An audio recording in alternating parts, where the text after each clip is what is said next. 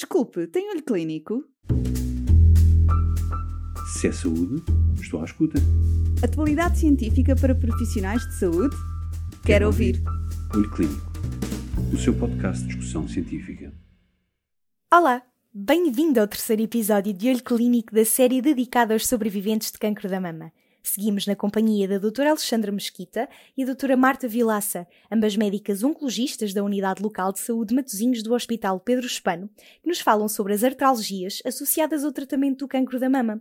Sabia que 20% das doentes sofrem dores associadas ao seu tratamento, acabando por descontinuar o mesmo? Junte-se às nossas convidadas e conheça as medidas que podem ser implementadas no combate a esta problemática, bem como os fatores de risco e abordagens a considerar. Curioso? Fique desse lado e saiba tudo já de seguida. Olá a todos, bem-vindos a mais um podcast. Obrigada por estarem aqui conosco a ouvir aquilo que temos para vos transmitir. Este podcast é sobre os sobreviventes do cancro da mama. Vamos falar um bocadinho eh, das doentes eh, em idade mais avançada, doentes pós-menopáusica, que realizam muitas vezes terapêutica hormonal adjuvante e vamos falar aqui um bocadinho sobre a saúde do osso nestas sobreviventes de um cancro da mama, nomeadamente nas queixas ósseas que apresentam e como é que podemos eh, proceder ao seu acompanhamento e controle. Para isso, temos connosco a doutora Marta Vilaça. Olá, Marta. Olá. Que nos vai ajudar a esclarecer um bocadinho sobre este tema. Marta, eh, sabemos então que as queixas de dor óssea, aquilo que nós chamamos vulgarmente na consulta artralgia, são muito frequentes nestas doentes sobreviventes de cancro da mama, sobretudo nas que realizam hormonoterapia adjuvante. Será que nos podes falar um bocadinho eh, em que é que consistem estas queixas, como é que podemos adotar algumas estratégias para as prevenir, para as tratar? Oh, obrigada por, por, pela introdução, Alexandra. Uh, sem dúvida, hoje em dia, uh, com os avanços da, da medicina, uh, nomeadamente nas doentes com cancro da mama pós-menopáusicas, estas doentes vão realizar, pelo menos por cinco anos, uma classe terapêutica de inibidores da aromatase que consiste em medicamentos que impedem a produção de estrogênio, inibindo a enzima aromatase que a nível do tecido adiposo vai converter uh, uh, e produzir estrogénios. Realmente, um dos principais queixas destas doentes são as artralgias. Uh, e o que é que são artralgias? Define-se artralgia como uma dor em uma ou mais a, a articulações e são mesmo uma queixa muito frequente nestas doentes, podendo ir até cerca de 50% das doentes a realizar inibidores da aromatase em adjuvância, o que constitui um desafio muito importante na nossa prática clínica diária, até porque em estudos realizados foi demonstrado que estas artralgias conduziam a uma descontinuação da terapêutica em cerca de 20%. E nós sabemos o impacto que isso tem, porque esta terapêutica é aquilo que nós temos para oferecer às doentes como terapêutica adjuvante, que vai uh, ter impacto prognóstico. E, portanto, uh, é um tema cada vez mais pertinente e que devemos todos estar alertas. Estas artralgias normalmente surgem nos primeiros dois meses após o início da hormonoterapia e vão ter um pico de incidência aos seis meses. Mas é importante termos a noção que isto não é estanque e que a doente, ao longo dos primeiros dois anos de tratamento, pode apresentar o surgimento destas artralgias. Na maioria das doentes e na maioria dos estudos que foram feitos, como por exemplo o ATAC, uh, que foi um, um, um, dos grandes ensaios clínicos, uh, verificou-se que, ao classificar estas artralgias, 92% das doentes classificam-nas como intensidade ligeira a moderada, com relativo ou até grande impacto na qualidade de vida diária. A maioria dos estudos também reportam que, com a continuação deste, da terapêutica, se as doentes se persistirem e mantiverem a, a hormonoterapia, estas artralgias, em cerca de 75%, vão acabar por ou resolver ou então minorar e as doentes conseguem viver bem e com qualidade de vida. O, o mecanismo por que é que ocorre isto ainda não está totalmente esclarecido. Acha-se que pode ser uma rápida descida dos níveis de estrogênio circulantes que levam ao desenvolvimento destas queixas. No entanto, eu acho que isto é uma, uma coisa multifatorial, e não sei se tu concordas, Alexandra, mas acaba Sim, por sim. vários fatores estarem envolvidos, porque muitas vezes estas doentes uh, com um diagnóstico de cancro acabam por ter uma componente uh, depressiva, diminuição da mobilidade articular, porque já são doentes com algumas com mais idade, já vários fatores de risco uh, associados, nomeadamente a perda de densidade mineral óssea associada, tudo isso, e faz com que acabam por desenvolver as artralgias. Quais os fatores de risco uh, identificados? Não existe propriamente fatores de risco que nós consigamos identificar e dizer são estes, mas parece que doentes jovens, ou seja, doentes que são submetidas a uma castração ou química ou cirúrgica que vão realizar inibidores da aromatase, parecem ter maior incidência de artralgias na literatura. Da mesma forma, doentes que for, realizaram quimioterapia adjuvante em particular, os taxanos parece também que têm maior incidência de artralgias. E depois, claro, a história progressa, doentes que já têm artralgias por natureza, já têm uma artrite, uma fibromialgia, são doentes que vão reportar com mais frequência o desenvolvimento de artralgias durante a hormonoterapia. Daí destaco a importância de uma correta anamnese e identificação destas doentes. Devemos sempre ver quais os fatores de risco que estamos presente. A ser doente já tem queixas álgicas de artralgia, que sabemos que vão ser fatores que vão aumentar em muito as queixas da doente e que poderão impactar a adesão terapêutica e levar à descontinuação, que é aquilo que nós devemos sempre tentar evitar. Normalmente, estas doentes, o que é que elas apresentam?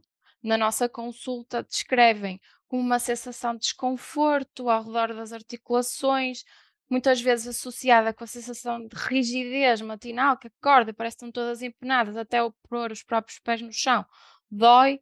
Normalmente são simétricas, bilaterais e podem afetar qualquer articulação, mas os doentes reportam mais a nível das mãos, joelhos, coluna, ancas e ombros, ou seja, as grandes articulações. Quando vamos depois da correta anamnese e no exame físico, habitualmente não, não é perceptível qualquer alteração e, portanto, devemos sempre pensar que estamos perante umas altralgias relacionadas com a hormonoterapia, mas devemos ter sempre em mente que, apesar de tudo, são doentes que têm uma história de cancro e quando achamos pertinente, ou pela intensidade ou pelas queixas exacerbadas, devemos usar meios complementares de diagnóstico de forma a despistar outras causas, nomeadamente a, a metastização óssea. Uh, e em relação ao tratamento, o que é que podemos fazer para prevenir ou pelo menos minorar esta queixa? O principal no meio disto tudo é a gestão de expectativas, ou seja, devemos intervir preventivamente na educação. Se as doentes estiverem informadas, se perceberem o que é que está em, em, em jogo e quais o que é que pode acontecer, elas vão estar com as suas expectativas ajustadas e acabam por aderir mais facilmente à terapêutica e minorar esta sensação que elas depois reportam de muito mal-estar e mal, agravamento de, de, do síndrome depressivo, muitas vezes só associada às queixas. Outra estratégia fundamental que devemos aconselhar às nossas doentes é a prática de exercício físico regular, de forma causa-consequência também a uma perda de ponderal.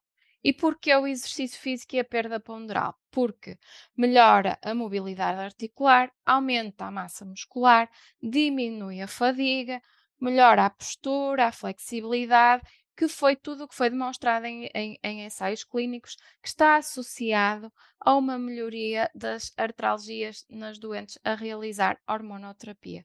E, portanto, é fundamental uh, esta, esta alteração no estilo de vida e devemos incentivar as doentes para que isso ocorra. Da mesma forma, também podemos melhorar a nossa estratégia de vigilância e de follow-up com consultas mais regulares, de forma a motivar a doente para a adesão terapêutica e mostrar-lhes que ao longo do tempo as queixas vão melhorar e para que elas possam reportar aquilo que vão sentindo, de forma a que se sintam apoidas e isto sim melhorar então a adesão terapêutica também. Uh, ou também podemos ponderar outras, outras terapêuticas não farmacológicas, como a fisioterapia, massagens, técnicas de relaxamento, mas não existe assim grande evidência científica. No entanto, se isso conduzir a um aumento do bem-estar da doente e que ela se sinta mais relaxada, por si será bom para a redução então das queixas álgicas. Uh, naquelas doentes que mesmo após as alterações todas de estilo de vida e mesmo com uma estratégia de vigilância adequada, Há algumas que são refratárias a isto tudo e que ainda continuam a manter queixas de atralgias. Podemos, neste caso, ponderar terapêutica farmacológica, e isto é muito excepcionalmente, não é? mas pode acontecer, uh, nomeadamente com o uso de paracetamol em SOS. Nas doentes que, mesmo após o paracetamol, precisam de escalada de medicação antiálgica, aí sim devemos estar alerta e pensar uh, que podemos estar perante outra situação e, e, utilizar então meios complementares de diagnóstico para nos esclarecer as nossas suspeitas clínicas. Uma estratégia fundamental que eu acho que resulta é a utilização de terapêuticas adjuvantes e a abordagem em equipa multidisciplinar, nomeadamente com a referenciação para a consulta da psicologia ou psiquiatria, uh, com a utilização de antidepressivos, que por si só podem ajudar a minorar esta sintomatologia. E depois, nunca esquecer também a consulta da dor, que é um importante uh, uh, forma também de conseguirmos minorar e melhorar a qualidade da vida. E, portanto, o que eu quero concluir nesta parte é que realmente uh, é importante a abordagem holística e multidisciplinar destas doentes, porque não é apenas um fator, mas há uma multiplicidade de fatores e é importante controlarmos para melhorarmos a, a qualidade de vida destas doentes e assim aumentarmos a adesão terapêutica. Não sei se concordas, Alexandra. Eu concordo, concordo plenamente com a Marta. Estas queixas muitas vezes têm uma causa multifactorial. Muitas vezes já são doentes pós-menopáusicas, já com alguma idade, que já tinham queixas ósseas prévias e que a hormonoterapia só vai agravar, digamos assim, ou precipitar uh, as queixas. E também uma mensagem que a Marta passou que acho fundamental é não negligenciarmos estas queixas ósseas e não assumirmos à partida que é apenas da hormonoterapia. Não esquecer que são doentes com cancro, em vigilância, e aqui a questão de excluir a metastização óssea realmente é, é fundamental. Outra toxicidade que estas doentes a fazer hormonoterapia adjuvante, estas doentes pós-menopáusicos, para além da dor, do sintoma dor, digamos assim, muitas vezes têm é perda de massa mineral óssea, digamos assim, que muitas vezes já tinham previamente, porque já estão em menopausa. Como é que tu achas, Marta, que devemos monitorizar esta situação? Sim, é verdade. Nós sabemos que cerca de 80% dos doentes com câncer da mama vão ou já têm perda de, mineral, de, densidade mineral óssea. E isto tem muito impacto na qualidade de vida a longo prazo das doentes, porque muitas vezes elas acabam por ter fraturas por insuficiência e não por metastização, e isso vai implicar na funcionalidade e na qualidade de vida, porque são doentes que vão ter dor crónica associada a, a estas fraturas. É extremamente importante, então, nas doentes a realizar inibidores de aromatase que sabemos que têm impacto em termos da densidade mineral óssea, monitorizar com uh, densitometrias, uh, que deve ser feita uh, ao diagnóstico, no início da terapêutica, e depois de dois em dois anos, uh, de acordo com os fatores de risco que tivemos presentes, de acordo com a modificação destes fatores de risco uh, e, ou alguma estratégia que seja implementada. Na, nas doentes, então, a realizar hormonoterapia uh, e para prevenção da de, perda da densidade mineral óssea, é importante, então, a, a vigilância adequada, com, uh, como eu já falei, com a densitometria, e é importante também ressalvar, como eu já disse, a modificação dos fatores de risco de estilo de vida uh, que estão associados, nomeadamente a cessação tabágica, uh, a abstinência alcoólica, Uh, o exercício físico regular, que é extremamente importante para a fixação do cálcio nos ossos e prevenir então esta perda, e temos sempre que fazer uma suplementação adequada de cálcio, que muitas vezes não chega por aquilo que é ingerido diariamente na dieta, mas sim devemos dar então cálcio em associação à vitamina D, de forma a minorar e a prevenir então a osteoporose. Que eu gostava de ressalvar e de deixar aqui uma mensagem é que esta suplementação e, e, a, e a, mudança de estilos de vida é de extrema importância ne, nestas doentes, não só pela melhoria da qualidade de vida, mas também porque vamos minorar de forma significativa uma toxicidade que tem impacto a longo prazo. E queria deixar um desafio uh, para lerem o tema uh, uh, que está publicado no grupo de trabalho Sobreviventes do Cancro, foi publicada numa revista da Sociedade Portuguesa de Oncologia, que está disponível no site desta mesma sociedade online. Alexandra, tens alguma coisa a, a referir? Acho que sim, acho que tudo aquilo que nós hum, temos vindo a falar, que no fundo vemos na nossa prática clínica, como a Marta disse, e que temos que estar cada vez mais atentos, foi feito um esforço por oncologistas de tentar compilar informação acerca deste tema dos sobreviventes do cancro da mama. É de acesso livre, se consultarem no site da Sociedade Portuguesa de Oncologia, está lá uma revista específica sobre não só este tema das artralgias, mas outros temas relacionados com a sobrevivência no cancro da mama. A doutora Marta Vilaça participou na elaboração de um capítulo, portanto, aconselho vivamente à leitura. Todos. Se é saúde, estou à escuta. Atualidade científica para profissionais de saúde? Quero, Quero ouvir. ouvir. Olho Clínico, o seu podcast de discussão científica.